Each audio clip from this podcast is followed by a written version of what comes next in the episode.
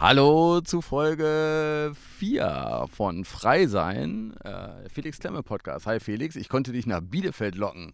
In die Stadt, die es nicht gibt. Ja, siehst du, Ja, es, mich ist doch. ganz, es ist ganz schön hier. Ja, und du hattest eben schon ein kleines Déjà-vu-Erlebnis. Äh, wir haben es in der Instagram-Story äh, eben erzählt. Felix war schon mal hier im Tierpark, ganz wichtig, Ollerdissen. Es schreibt sich Olderdissen, aber es ist eigentlich Ollerdissen, äh, wo wir mal draußen filmen können.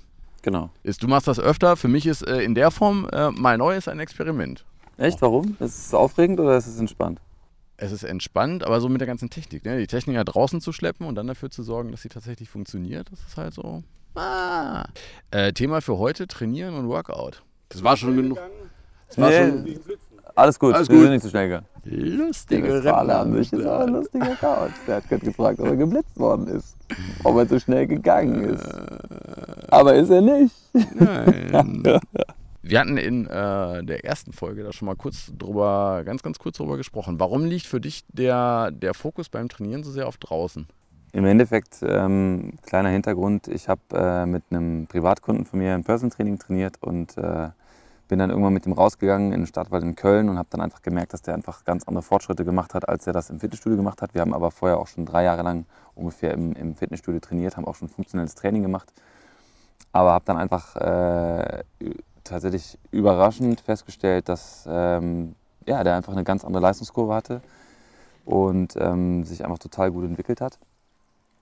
Ähm, und daraufhin kam dann so die Idee rauszugehen und was natürlich so in den letzten Jahren einfach immer mehr gewachsen ist und auch dieses, äh, auch die, die, die Wissenschaft, die dazu einfach mittlerweile auch da ist, ähm, sind die ganzen positiven Effekte, die man einfach aus der Natur noch ziehen kann. Das ist sowohl das Immunsystem, die psycho-emotionale Entlastung, die wir in der Natur erfahren, ähm, die, die vielfältige Art und Weise, wie wir einfach natürlich auch die Natur für uns selber wieder nutzen können, das Miteinander in der Gruppe. Also es sind einfach viele Facetten, die die Natur und das Training draußen mit sich bringt.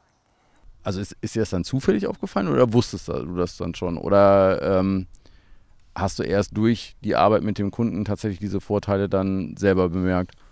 Also äh, es kam mir dann tatsächlich durch das Erfahren mit meinem Kunden damals. Also ich habe mir damals noch nicht so viele Gedanken darüber gemacht und das war einfach eher so dieser Punkt, dass wir gemerkt haben, okay, wir können eigentlich mal rausgehen, mal was Neues machen, einen neuen Reiz setzen. Und dass dann aber äh, sich wirklich so ein krasser Leistungsschub entwickelt hat, das hat mich A überrascht und B war das dann natürlich aber auch so ein Moment, wo ich gedacht habe, okay, welche Faktoren könnten da eine Rolle spielen? Und dann habe ich mich mit dem gesamten Thema Outdoor-Training einfach ein bisschen intensiver beschäftigt. Und äh, ein Jahr später habe ich dann eben auch mein Unternehmen Outdoor-Gym gegründet und entwickelt. Und das ist natürlich in den letzten Jahren nicht nur als Unternehmen gewachsen, sondern eben auch an der gesamten wissenschaftlichen Struktur, beziehungsweise auch an den ganzen ähm, wissenschaftlichen Studien, die man eben heute hat, mitgewachsen. Du bist ja selber Sportwissenschaftler. Genau. Äh, reizt dich das dann äh, zwischendurch selber zu sagen, ich mache da jetzt mal äh, eine kleine Studie zu? Oder machst du die so für dich, um da bestimmte Erkenntnisse draus zu ziehen? Ja, witzigerweise ähm, haben wir schon mehrfach mal mit der Sporthochschule Köln Kontakt gehabt und es wurden da auch schon ein paar Studien gemacht. Die waren jetzt nicht direkt in unserer Kooperation, aber ich habe dann doch auch äh, im engeren Austausch mit dem einen oder anderen Dozenten gestanden. Ähm, liebe Grüße an dich, äh, lieber äh, Herr Knigge. Ne, du weißt äh, Bescheid. Es gibt äh, über die Sporthochschule ein paar Studien, es gibt aber auch ähm, viele Studien äh, weltweit, die da gemacht werden. Und ich selbst kann natürlich aus meiner sportwissenschaftlichen Perspektive sagen, A, selber habe ich noch keine Studie dazu gemacht. B, ist aber natürlich ein gewisser Erfahrungswert, den ich immer wieder wahrnehmen kann durch unsere Teilnehmer, die bei uns in den Outdoor-Trainings mitmachen, die vor allen Dingen auch schon mehr, sage ich mal, als ein halbes Jahr bei uns trainieren, die einfach krasse positive Veränderungen wahrnehmen, die einfach äh, deutlich weniger krank sind, die äh, teilweise auch äh, aus ihren Depressionen herauskommen konnten, die welche hatten, ähm, die einfach ein komplett anderes Körperempfinden haben. Das geht so weit, dass einige von unseren Teilnehmern ein neues Naturbewusstsein entwickelt haben. Eine äh, Teilnehmerin von uns in Bonn, die äh, ist durch Autogym in einen neuen Beruf gegangen. Also die macht jetzt aktuell eine Ausbildung äh, als Naturheilpädagogin. Also das ist schon teilweise ziemlich abgefahren, äh, was bei den Leuten dann auch passieren kann. Durch das einfache Draußen-Training. So, weil klar, am Anfang geht es ja einfach erstmal nur darum, dass man draußen trainiert. Aber es hat ja viel mehr Facetten, Und es bringt eben auch viel mehr mit ein, als dass man sich eben nur draußen sportlich betätigt. Ja, ich meine, beim Joggen ist es ja, ne, klar, manche Leute gehen aufs Laufband, aber eigentlich ist es beim Joggen ja normal, dass man da rausgeht. Aber für alle anderen Sachen eben eher nicht, da bleibt man dann eher drin. Und dann hat man ja auch immer, ich sag mal, immer die gleiche Temperatur, immer das gleiche Wetter, immer die gleiche Umgebung. Und wenn du nach draußen gehst und äh, einfach Liegestütze hier auf dem Fußboden, also auf der Erde machst, auf den Steinchen und so, äh, das ist ja quasi jede einzelne Übung, jede einzelne Wiederholung hat dann ja schon irgendwie eine kleine Veränderung, die jetzt bei einem Betonboden oder so nicht gegeben ist. Ja, also ich glaube auch, ähm, das ist vielen eben nicht bewusst und dadurch, dass es eben auf einer unterbewussten Ebene stattfindet, hat es eben diesen besonderen Reiz. Im wahrsten Sinne des Wortes ist es ja auch ein Reiz, ähm, dass äh, das Training einfach draußen in der Natur oder jetzt zum Beispiel, wie du es gerade gesagt hast, hier auch auf so ein paar Baumstämmen, hier ein paar Liegestütze zu machen, es ist einfach auch ein, ein kleines Erlebnis. Es ist für viele auch äh, das erste Mal, das zu machen, weil die meisten kennen das eben wirklich nur aus dem Fitnessstudio oder von zu Hause, wenn man sich irgendwie die Isomatte ausrollt und dann ein paar Übungen auf dem Boden macht aber dann eben äh, einfach Übungen mal auf dem Baumstamm zu machen und ein paar Varianten zu machen oder einfach äh, ein paar Übungen im Wald zu machen oder hier auf so einer großen Wiese zu machen, ähm, ist eine besondere Erfahrung. Und äh, das, was ich eigentlich noch sagen will, ist, ähm, und das ist das, was ich auch immer so wieder wahrnehme, ähm, es verschwimmt so dieses Gefühl von, ich mache jetzt Workout, um Workout zu machen ne? und um jetzt unbedingt effektiv zu trainieren, sondern äh, es kommt eben durch die Natur einfach noch ein, ein anderer Reiz mit rein, der dich von diesem äh, Tunnelblick, ich mache jetzt Workout, so ein bisschen wegbringt. Der dich einfach im wahrsten Sinne des Wortes einfach noch für viel mehr öffnet und der einfach auch deinen Erfahrungswert äh, im wahrsten Sinne des Wortes tatsächlich erweitert. Mhm. Weil du natürlich einfach äh, in so einem Training draußen ähm, viel mehr wahrnimmst auch. Ne? Und so, ein, so, eine Bewegung auf dem Baumstamm hier, ne, wenn du ein paar Liegestütze drauf machst, das ist einfach das ist cool. Ja? Also das lenkt dich einfach auch von diesem engen Gedankenkonstrukt, ich mache Workout oder ich mache jetzt dies und mache jetzt das einfach auch ab. Was nicht bedeutet, dass du nicht konzentriert bei der Übung bist oder sein solltest, sondern was einfach ein, ja, es hat einfach eine besondere Verbindung, eine natürliche Verbindung, die wir wieder eingehen. Wo du das gerade gesagt hast, äh, habe ich gerade wahrgenommen, wie geil das riecht. Ja. Also dieser, dieser Tannennadel- oder Fichtengeruch hier ne, auf diesen Baumstämmen, auf dem wir hier sitzen. Und witzigerweise ist auch genau diesen Geruch, den wir hier äh, in der Nase haben, zum Beispiel etwas, was ganz wichtig für unser Immunsystem ist. Ja, weil das stärkt unser Immunsystem. Denn das, was wir gerade einatmen, sind Terpene. Also das sind äh, Biomoleküle, die Bäume oder Pflanzen dazu nutzen, um sich auszutauschen. Und die, wenn wir sie einatmen, äh, für uns einen positiven Effekt auf das Immunsystem haben, wo zum Beispiel natürliche Killerzellen erhöht werden können äh, verschiedene andere Immunzellen äh, erhöht werden können. Und das findet eben alles auf einer unterbewussten Ebene statt. Und das findest du natürlich nicht in einem geschlossenen Raum, sondern das findest du halt nur hier draußen. Du hattest ja auch in einem äh, Brief von Felix da schon mal drüber geschrieben, dass es äh, in Japan dieses äh, Shinrin-yoku gibt, Shinrin das Waldbaden. Genau, das Waldbaden. Ähm, das heißt, selbst für Leute, die jetzt vielleicht noch nicht in der Lage sind, äh, krass Sport zu machen draußen, tut es halt dann einfach gut, irgendwie eine halbe Stunde oder Stunde in so einer Umgebung zu sein, das einfach aufzunehmen. Also sich einfach, da, was macht man dann? Setzt man sich einfach hin, lässt sich so ein bisschen treiben oder nimmt das bewusst auf? Was, was kann man tun, wenn man noch, noch keinen Sport machen kann draußen? Also ich finde einfach, das einfachste Beispiel ist einfach, sich mal draußen zu bewegen, so spazieren zu gehen. Mhm. Also wir waren ja jetzt vor kurzem im Urlaub im Schwarzwald und wir sind einfach wandern gewesen. Und ich finde, Wandern oder Spazierengehen ist immer noch irgendwie so mit einer der schönsten Bewegungsformen, äh, die zwar erstmal extrem langweilig erscheinen kann, ähm, die aber eine Besonderheit mit sich bringt, nämlich dass man sich einfach mal wieder langsam per Pedis fortbewegt. Ja? Und äh, dieses langsame Fortbewegen führt einfach auch auf vielen Ebenen, auch im Körper und auch im Bewusstsein dazu, ähm, mal ja, das Tempo rauszunehmen. Wir sind normalerweise, die meisten von uns haben extrem hohes Tempo in ihrem Lebensalltag. Äh, wir sind ständig erreichbar, wir sind ständig auf allen möglichen Kanälen unterwegs. Wir sind immer äh, auch gedanklich äh, nicht nur auf einer Baustelle, sondern auf fünf oder auf zehn oder auf mehr. Und wenn man dann einfach nur mal spazieren geht und sein Handy aus hat und für nichts und niemanden erreichbar ist und einfach durch den Wald marschiert, dann ähm, macht das einfach was mit uns und es verlangsamt uns und diese Verlangsamung führt einfach auch im Körper zu einer Verlangsamung. Ja? Also der Blutdruck wird, äh, geht runter, die Herzfrequenz geht runter, äh, Stresshormone werden gesenkt. Und das ist zum Beispiel auch etwas, was man, äh, wenn man dafür eine ganz gute Körperwahrnehmung hat, das, das kann man dann auch spüren.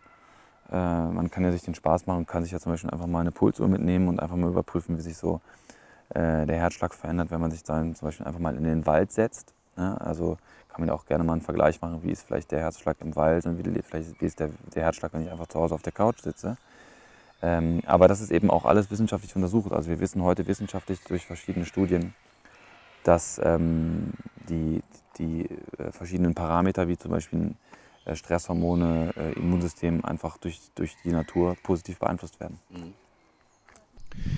Gibt es, also nochmal zur Sicherheit, gibt es irgendetwas, was dagegen sprechen könnte, draußen zu trainieren? Also gibt es irgendwelche Leute, die äh, das besser lassen sollten, Allergien, was auch immer? Oder würdest du sagen, eigentlich muss man sich da keine Sorgen machen?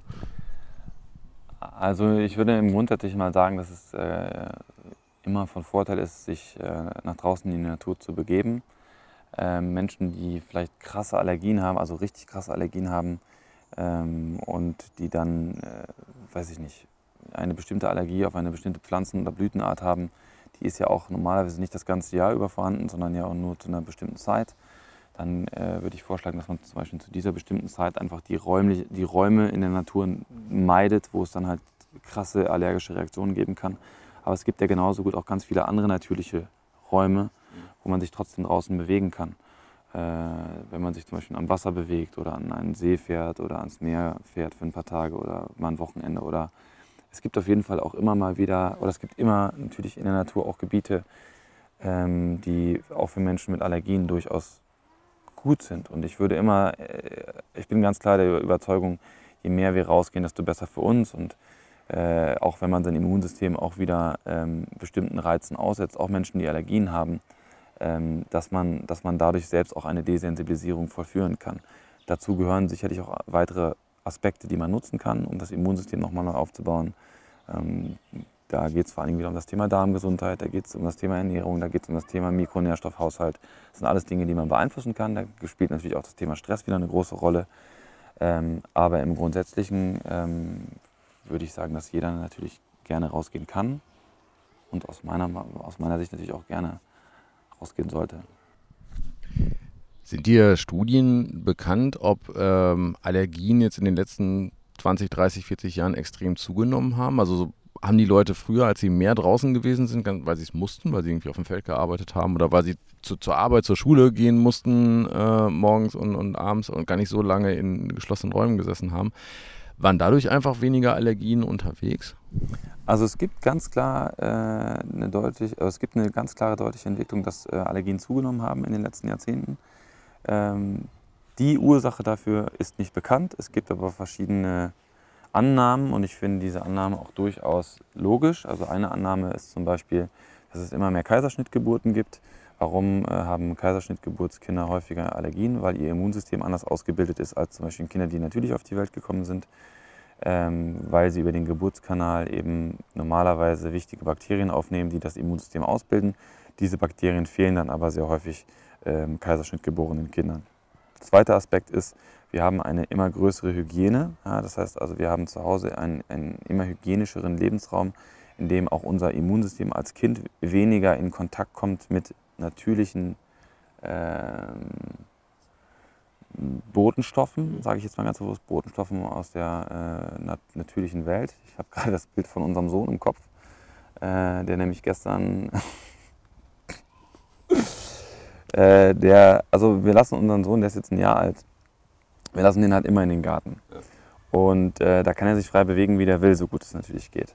Aber der sah halt gestern aus äh, wie so ein kleiner, äh, gepuderter Erdbubi, äh, der einfach komplett voll war mit Erde, mit Staub, mit, äh, mit, mit Birkenpollen, mit Gras, mit Nadeln, mit, also wirklich, der war von oben bis unten voll. Warum? Weil ja bei uns im Garten gibt es halt so eine Ecke, wo unsere Kinder, die Großen, dann halt immer matschen und buddeln. Äh, da war jetzt aber schon länger kein Wasser mehr in der, in der Matschgrube. Das heißt, die ganze Erde ist total trocken und pulverisiert. Und da hat er die ganze Zeit gespielt und hat sich natürlich auch alle möglichen Sachen in den Mund gesteckt. Mal einen Stein in den Mund genommen, mal einen Ast in den Mund genommen. Klar kommt dann auch mal ein bisschen Erde in den Mund. Ähm, sowas passiert, aber genau das ist eben auch wichtig für äh, dieses Alter der Kinder, dass man, dass man die Kinder eben auch im Dreck in Anführungszeichen spielen lässt, damit man das Immunsystem einfach von klein auf an all diese natürlichen Reize gewöhnt. Und äh, ich bin mir sicher, dass äh, der Luca äh, wahrscheinlich, also unser Sohn, ähm, keine, keine äh, Allergie bekommen wird, was jetzt Birkenpollen angeht. Mhm. Ja, weil der wird damit groß. Ja. Wir haben zwei riesige Birken bei uns im Garten. Äh, der ist die ganze Zeit in Kontakt mit diesen Birkenpollen. Äh, das Immunsystem lernt äh, damit umzugehen. Und äh, wenn er eine Allergie bekommt, bekommen sollte, wovon ich jetzt nicht ausgehe, aber das, dann wird es mit Sicherheit keine Birkenpollenallergie sein, weil, er, weil das Immunsystem einfach jetzt schon lernt, damit umzugehen. Ähm, ja, das ist halt so ein Aspekt äh, oder ein weiterer Aspekt. Und äh, ein, ein auch weiterer Aspekt ist natürlich auch, dass wir über unsere Ernährung, die wir heute zu uns nehmen, ähm, sehr viele genetisch veränderte Nahrungsmittel zu uns nehmen. Und wir denken sehr oft irgendwie immer so, ja, das ist Genmais und das ist kein Genmais, aber ehrlicherweise muss man sagen, dass sehr, sehr viele Nahrungsmittel, die wir zu uns nehmen, schon seit vielen, vielen Jahren gentechnisch verändert worden sind. Also wenn man sich zum Beispiel ein Putenfleisch anguckt, das ist schon seit vielen Jahren gentechnisch verändert, weil die, die Puten, die gezüchtet worden sind, die haben einfach äh, eine andere Körpergröße, die haben ein anderes Muskelwachstum, die haben deshalb ein anderes Muskelwachstum, weil vor allem die Putenbrust wächst. Und äh, das sind einfach, wenn man sich diese Tiere von heute aus den, aus den Zuchten anguckt, und aus der Massentierhaltung anguckt, sind diese Tiere äh, sehr weit distanziert und entfernt von ihrer eigentlichen natürlichen, äh, nicht nur von ihrem eigentlichen natürlichen Lebensraum, sondern auch von ihrem eigentlichen natürlichen Körperbau und von ihrer eigentlichen genetischen Struktur. Mhm. Ähm, und viele Pflanzen, die wir essen, insbesondere zum Beispiel auch Weizen oder verschiedene andere Getreidearten, die sind eben auch gentechnisch durch uns Menschen seit vielen Jahr, Jahren und Jahrzehnten verändert. Und äh, diese gentechnisch veränderten Lebensmittel wirken auch sehr wahrscheinlich auf unser Immunsystem und äh, reizen unser Immunsystem und führen im schlimmsten Fall eben auch zu verschiedenen Allergien. Und zu guter Letzt ist natürlich auch noch der Stress mit zu benennen oder auch äh, also Stress zum Beispiel aus ähm, äh, Feinstaubbelastung, ähm, aber zum Beispiel auch wahrscheinlich Stress über elektronische Geräte, ähm, Strahlung, die wir, die wir, denen wir ausgesetzt sind. Also das sind so verschiedene ähm, Theorien, die es so gibt aus der wissenschaftlichen Literatur, die mir zumindest bekannt ist, ähm, warum wir sehr wahrscheinlich immer mehr Allergien haben. Ja, das Problem ist, die, die Sachen gibt es ja oft noch nicht so lange, dass es da tatsächlich schon Langzeitstudien zu geben kann, damit äh, Wissenschaftler wirklich rausfinden können, was ist denn jetzt tatsächlich die Ursache. Ne? Handystrahlung haben wir seit, also in, in der krassen Form, vielleicht seit zehn Jahren erst. Das heißt, die Auswirkungen, äh, wenn es welche gibt, wird man dann erst in 20 oder 30 Jahren so wirklich beurteilen können. Ne? Ja, und äh, es ist ja auch immer schwierig, ähm, finde ich, auch immer nur einen Übeltäter irgendwie mhm. zu finden, ja, weil dafür ist einfach der Mensch selbst ein viel zu komplexes Lebewesen, als dass es immer so diese eine Ursache geben kann. Es gibt immer viele Faktoren und viele Facetten. Äh, und so sehe ich das auch immer bei Krankheit. Krankheit entsteht meistens nicht nur durch einen Trigger, sondern es hat immer vier verschiedene Faktoren, die dabei eine Rolle spielen, dass eine Krankheit beispielsweise ausbricht. Und bei einer Allergie ist das eben auch so. Bei einer Allergie sind das wahrscheinlich meistens immer so drei Faktoren. Mhm. Also irgendwie ist mal das Immunsystem gereizt, dann äh, gibt es vielleicht einen Infekt, dieser Infekt wird nicht richtig geheilt äh, und äh, dadurch äh, schlummert das Immunsystem ständig in so einem Alarmmodus und dann gibt es vielleicht nochmal irgendwann so einen psychoemotionalen Reiz und dann kann eben so eine, so eine Allergie ausbrechen.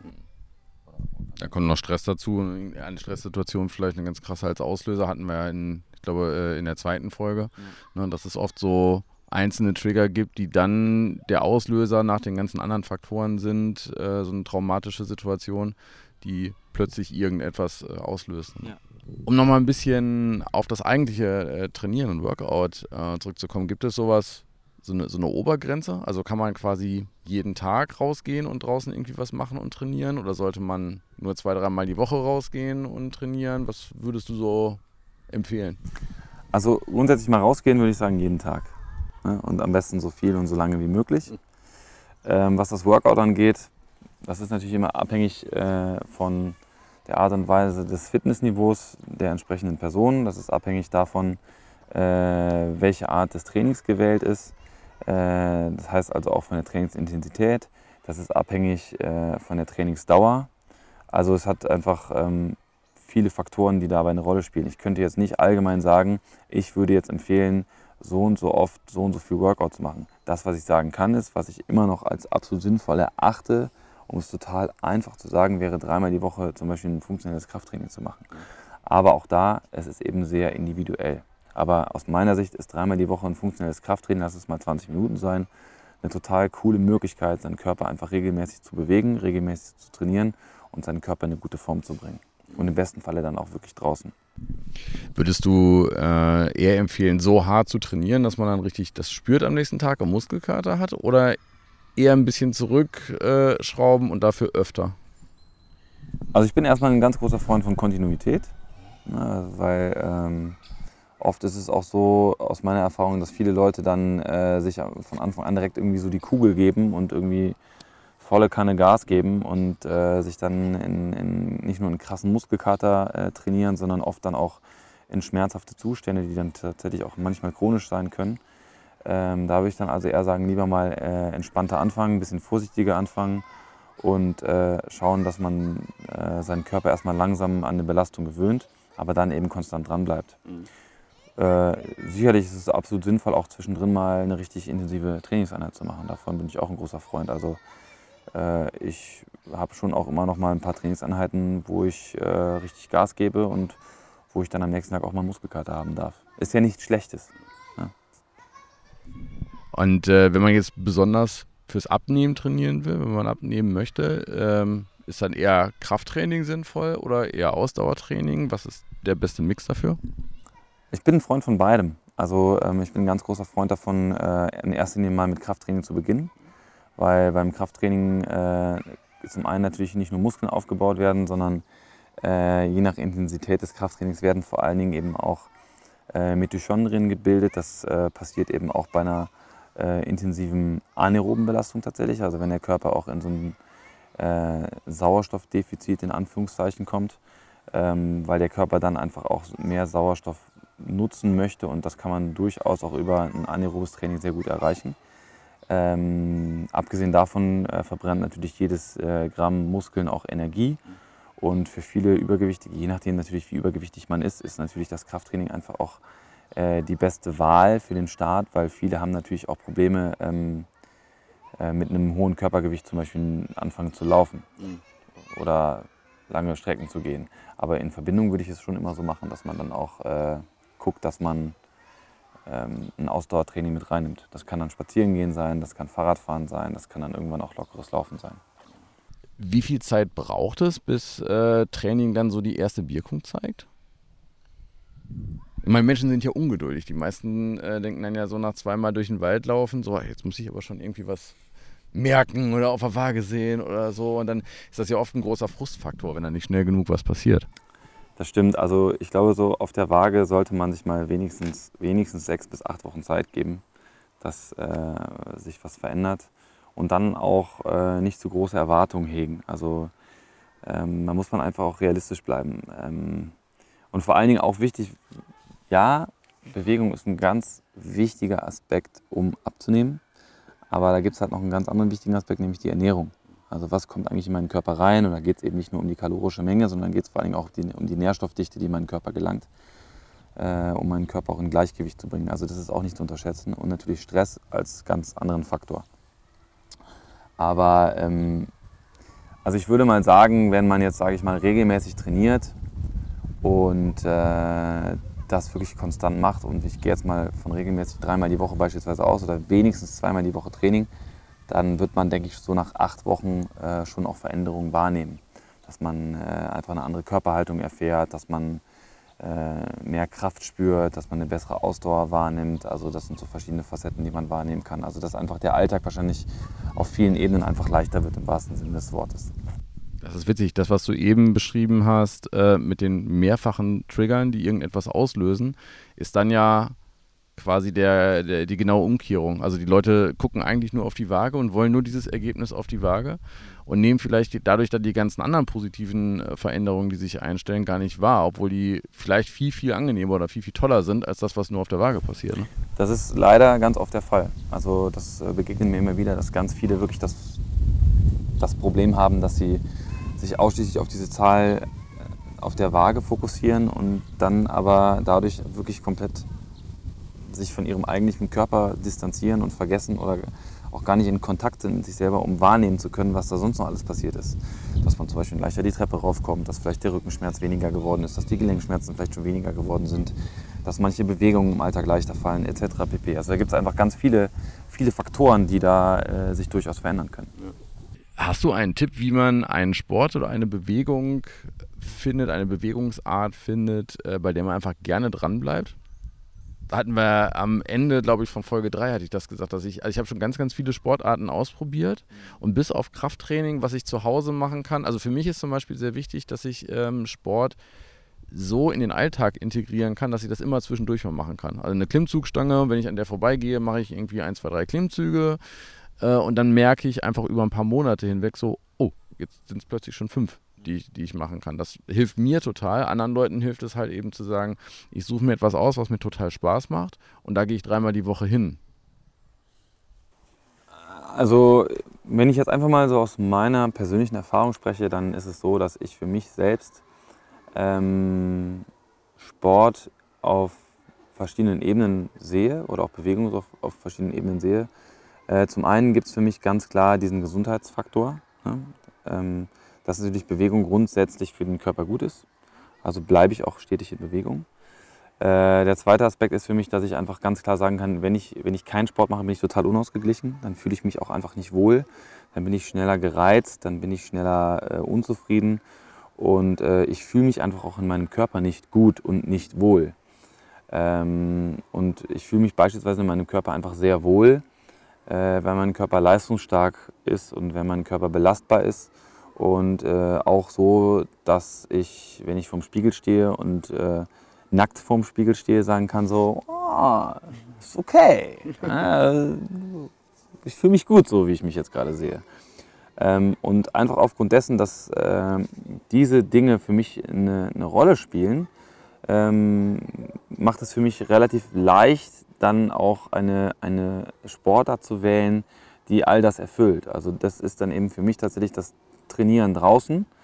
Ähm, und es hat natürlich auch, den, wie bei dir eben auch, den, immer den Faktor Zeit. Äh, weil wenn ich mich, klar könnte ich theoretisch auch in einem Fitnessstudio trainieren, aber die Zeit, die ich aufwenden würde, um in ein Fitnessstudio zu fahren, dann dort zu trainieren und dann meistens dann irgendwie sich noch mit äh, Leuten zu unterhalten und dann irgendwie die Zeit zu ver, verplappern. Äh, das ist zumindest das, was ich früher vor meinem Studium oder auch während meines Studiums noch oft gemacht habe, dass man klar dann auch Socializing macht und sich ähm, verabredet und so ist alles cool. Ähm, aber man, man verbringt eben doch sehr viel Zeit dann äh, im Gym. Und äh, ich möchte halt nicht so viel Zeit im Gym verbringen, sondern ich möchte halt lieber Zeit draußen verbringen und möchte meine Zeit einfach für meinen Körper effektiv nutzen. Und deswegen ist es bei mir eben sehr oft Ganzkörpertraining, äh, Bodyworkout äh, oder ein paar Kleingeräte dazu, die ich nutze. Ich habe jetzt vor kurzem mal wieder angefangen, zu Hause meine Langhantel zu nutzen. Ähm, das ist halt auch immer so, wie es gerade ist. Also um die Frage wirklich zu beantworten, ich glaube, in erster Linie muss man für sich äh, einfach erstmal die Frage beantworten, äh, was will ich denn eigentlich? Also was ist, was ist das Ziel und wie sieht dann nachher das Ergebnis dieses Ziels aus? Und das Ergebnis ist nun mal was anderes, weil das Ziel könnte formuliert sein, ich möchte einen fitten Körper haben und das Ergebnis ist dann, dass ich diesen Körper habe, den ich mir wünsche. Und dieses Ergebnis muss ich mir einfach klar machen, denn wenn ich das Ergebnis dann klar habe, dann wird es auch leicht, dann kann ich das viel leichter umsetzen.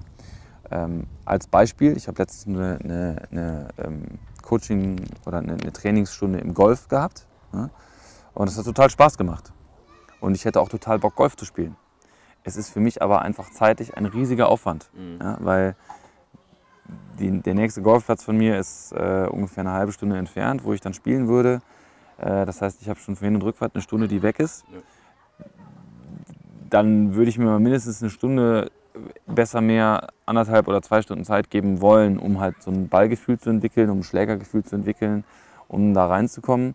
Dann bist du halt mal ganz schnell bei zweieinhalb, drei Stunden, die weg sind. Und die habe ich so einfach in meinem normalen Alltag nicht. Ja? Oder da setze ich einfach für mich auch andere Prioritäten. Ich könnte dann natürlich vielleicht äh, ein bisschen weniger arbeiten, vielleicht weniger Podcasts machen, ähm, aber das möchte ich halt nicht, ja? weil meine Prioritäten sind einfach anders gesetzt. Und äh, dann nutze ich zum Beispiel eher die Zeit und mache dann zu Hause vielleicht eine halbe, dreiviertel Stunde Workout. Und dann ist es aber auch nur diese halbe, dreiviertel Stunde. Dann habe ich keine langen Wege, Äh, oder ich kann sogar äh, die Zeit nutzen, um mit meinen Kindern zusammen zu äh, trainieren.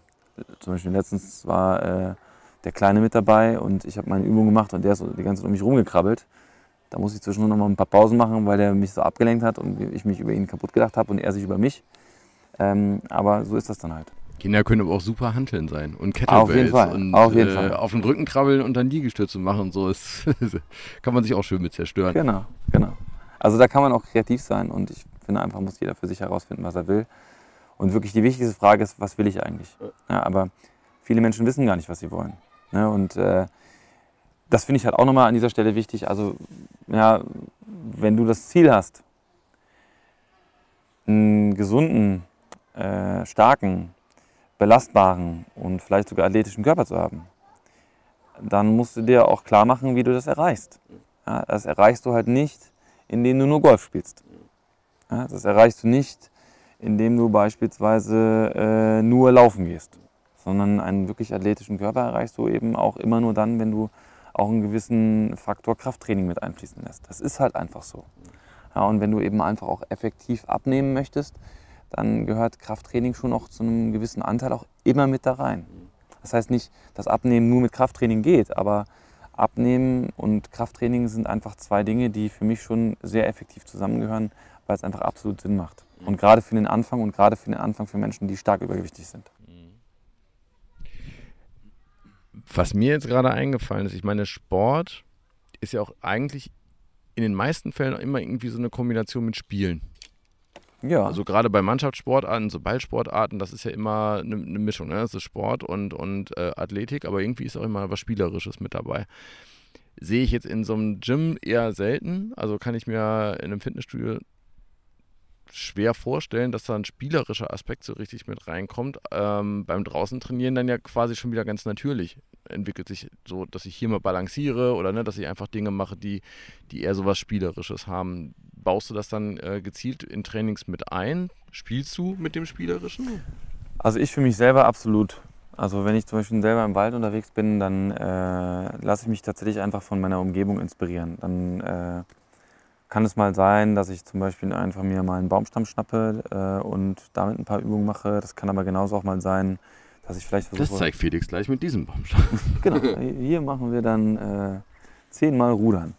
Ähm, äh, nein, also ich lasse mich dann einfach von meiner Umgebung inspirieren und ich glaube auch, dass ähm, gerade so dieses Draußensein einfach tatsächlich einen, einen immer wieder so ein bisschen inspiriert und abholt und, und Ideen gibt. Und es ist genau wie du sagst, im, im, im Fitnessstudio selber, im klassischen sage ich jetzt mal, äh, gibt es einfach wenig Inspiration. Ja, dann hast du seinen, deinen strikten Plan und äh, wenig Ideen. Aber klar, äh, viele Menschen brauchen natürlich dann auch wiederum Ideen, um zu wissen, was kann ich denn jetzt zum Beispiel mit einem Ast machen, was kann ich mit einem Baumstamm machen, was kann ich mit einem Stein machen, äh, was kann ich mit meinem eigenen Körpergewicht machen, wie viel Übungen kann ich zum Beispiel an der Parkbank machen, all diese Dinge.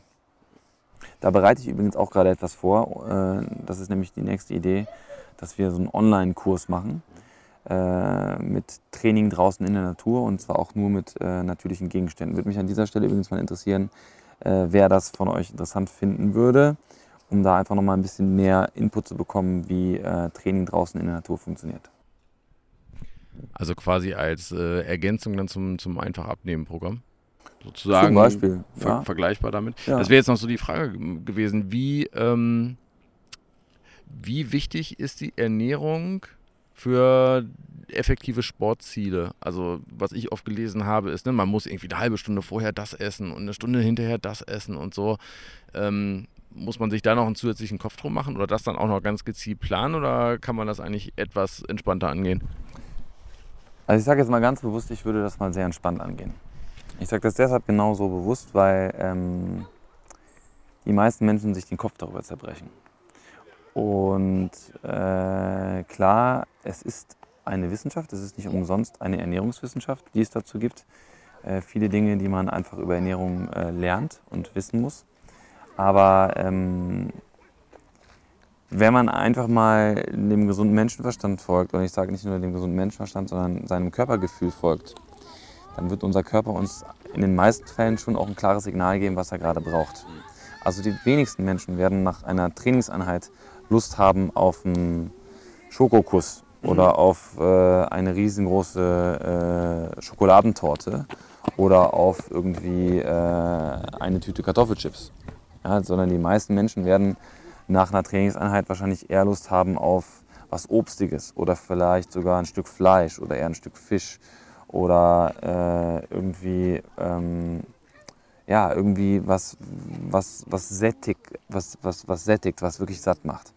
Und ähm, da würde ich einfach auch mal jetzt ganz bewusst gar nicht zu sehr in die Ernährungswissenschaft reingehen wollen, was ich jetzt natürlich machen könnte. Aber ich würde viel lieber an den gesunden, an den gesunden Körperkontakt appellieren. Mhm. Also dass man einfach versucht darauf zu achten, welche Signale sendet mir mein Körper. Weil ganz ehrlich, die meisten Menschen denken nämlich immer, oh, jetzt, jetzt muss ich eine Stunde am besten noch vorher was essen oder ja, besser zwei Stunden vorher. Und jetzt, wie ist denn das, jetzt direkt nach dem Training eigentlich direkt noch ein Eiweißshake oder nach dem Training direkt noch dies essen und das essen. Aber hör mal auf deinen Körper, ja, weil du hast normalerweise direkt nach dem Sport keinen Hunger. Ja, die wenigsten haben direkt nach dem Sport Hunger. Warum? Weil der Körper ist mit Energie versorgt. Ja, du hast direkt nach dem Sport Hunger, wenn du vielleicht stark unterzuckert bist. Aber dann hast du Bock auf äh, eine sehr einfach, auf sehr einfache Kohlenhydrate. Und tatsächlich ist es dann meistens sogar eher so, dass du Bock zum Beispiel auf eine Banane hast, mhm. Als jetzt zum Beispiel auch auf einen Schokoriegel. Ist einfach so. Selbst wenn du unterzuckert bist, würde dein Körper dir wahrscheinlich eher die Banane empfehlen als den Schokoriegel. Weil, weil du über die Banane einfach auch noch mal mehr Nährstoffe deinem Körper zuführst, als über die Schokolade. Also viel mehr auf das Körpergefühl achten und nicht sagen, ja, aber ich habe da gelesen, ich muss jetzt dann essen und nach dem Sport direkt einen Shake nehmen und so. Wenn du nach dem Sport keinen Hunger hast, ist das doch ein klares Zeichen deines Körpers. Dann braucht der Körper jetzt gerade nach dem Sport nichts. Und wenn der Körper dir ein Hungersignal sendet, go for it, eat something. Also dann ist doch was. Da ist dann wahrscheinlich der beste Tipp noch zu sagen, äh, hab halt die passenden Sachen da. Also wenn ich vorher nicht die richtigen Sachen äh, mir besorge oder mit zum Sport nehme und dann vielleicht nur noch einen Snickers in der Tasche finde, dann ist das eben das, was da ist, dann esse ich das auch. Aber habe ich die Auswahl und kann ich mich vorher darauf vorbereiten und äh, entsprechenden Snack mitnehmen, zwei Bananen, Apfel oder so. Also was ich auf jeden Fall empfehlen kann, ist es immer irgendwie äh, vernünftiges Obst dabei zu haben. Ja, also wenn ich äh, Sport mache, dann habe ich irgendwie äh, immer irgendwas an Obst dabei. Jetzt im Sommer habe ich vielleicht mal eine Nektarine dabei, eine Aprikose dabei, eine Banane dabei oder vielleicht ein paar Beeren dabei. Äh, du kannst natürlich auch immer noch mal ein paar Nüsse mitnehmen. Ja, ähm, so haben wir es jetzt auch bei der Wanderung gemacht. Ne? Bei der Wanderung jetzt, als wir im Schwarzwald waren, da hatten wir auch immer frisches Obst dabei, ähm, insofern das ging. Aber wir hatten zum Beispiel noch Trockenobst dabei. Ja, und Trockenobst hat zum Beispiel auch eine Menge Kalium. Äh, Trockenobst ist natürlich auch, äh, hat natürlich sehr viel Zucker in Form von Fruchtzucker, aber kann natürlich gerade, wenn du irgendwie so einen Hungerast hast, äh, total hilfreich sein. So. Im besten Fall isst du frisches Obst, aber Trockenobst darf es dann auch mal sein. Und wirklich essen, wenn du Hunger hast. Und das haben die meisten, glaube ich, verlernt. Die meisten äh, sind viel zu sehr darauf fokussiert, wann sie was essen sollen, in welcher Menge, äh, wie viele Makronährstoffe sind da drin und, und ja. Einfach mal auf sich hören. Ja, also das ist das, was wir so verlernt haben. Was sind denn abschließend so die einfachsten Übungen, äh, Ganzkörperübungen, die man so zum Einstieg machen kann? Draußen natürlich. Ja, also ich würde wirklich mit den absoluten einfachsten Dingen anfangen. Liegestütze, Kniebeugen, Rudern, das kann zum Beispiel sein, äh, stehendes Rudern mit einem dicken Baumstamm äh, oder mit einem dicken Ast, Klimmzüge. Die man sozusagen zum Körper zieht. Also ich stehe so und. Genau. Genau. Okay. genau. Ich stehe vorgebeugt und ruder dann einfach mit einem Ast zur Brust oder eben mit einem dickeren Ast, kann ich dann variieren. Klimmzüge ist natürlich für viele echt eine Herausforderung. Aber da kann man zum Beispiel einfach mal sich den Spaß machen und an, an einem Kinderspielplatz an so einer Reckstange gehen und sich dann einfach so an der Reckstange so schräg hinstellen und dann sich so schräg ranrudern, beziehungsweise Klimm ziehen. Das kann man dann ja auch genau so variieren, dass man es halt gerade so schafft. Also ich gehe dann halt so weit nur mit den Beinen nach vorne runter, dass sich der Winkel so verändert, dass es anstrengend ist, aber noch nicht zu anstrengend. Genau. Ich kann natürlich auch mir irgendwo äh, einen Ast suchen, der äh, tief genug hängt und mich dann da dranhängen. Wenn ich mich nicht hochgezogen bekomme, dann springe ich halt oben hin, halte mich kurz und äh, gehe dann langsam in die Öffnung und gehe dann langsam in den Hang. Kann man auch machen. Ähm, Ausfallschritte ist eine sehr schöne Übung. Ähm, Unterarmstütz, klar, ganz klassisch. Ähm, und ich nehme auch immer gerne Rotationsbewegungen mit rein. ja, wo ich den, den Körper rotiere. Das kann dann zum Beispiel auch in einem Ausfallschritt sein, in der Rotation. Das heißt, ich gehe in einen Ausfallschritt, äh, nehme die Arme beispielsweise zur Seite, drehe mich dann einmal nach links, soweit ich kann, drehe mich einmal, soweit ich kann, nach rechts und habe dann einfach eine sehr schöne Rotationsbewegung. Geilo. Vielen, vielen Dank für. Jetzt habe ich fast die Kamera runtergeschmissen. Vielen, vielen Dank für äh, Folge 4 von Frei sein. Und äh, wir suchen jetzt äh, einen neuen schönen Platz und machen dann gleich die 5 voll. Bis später. Tschüss.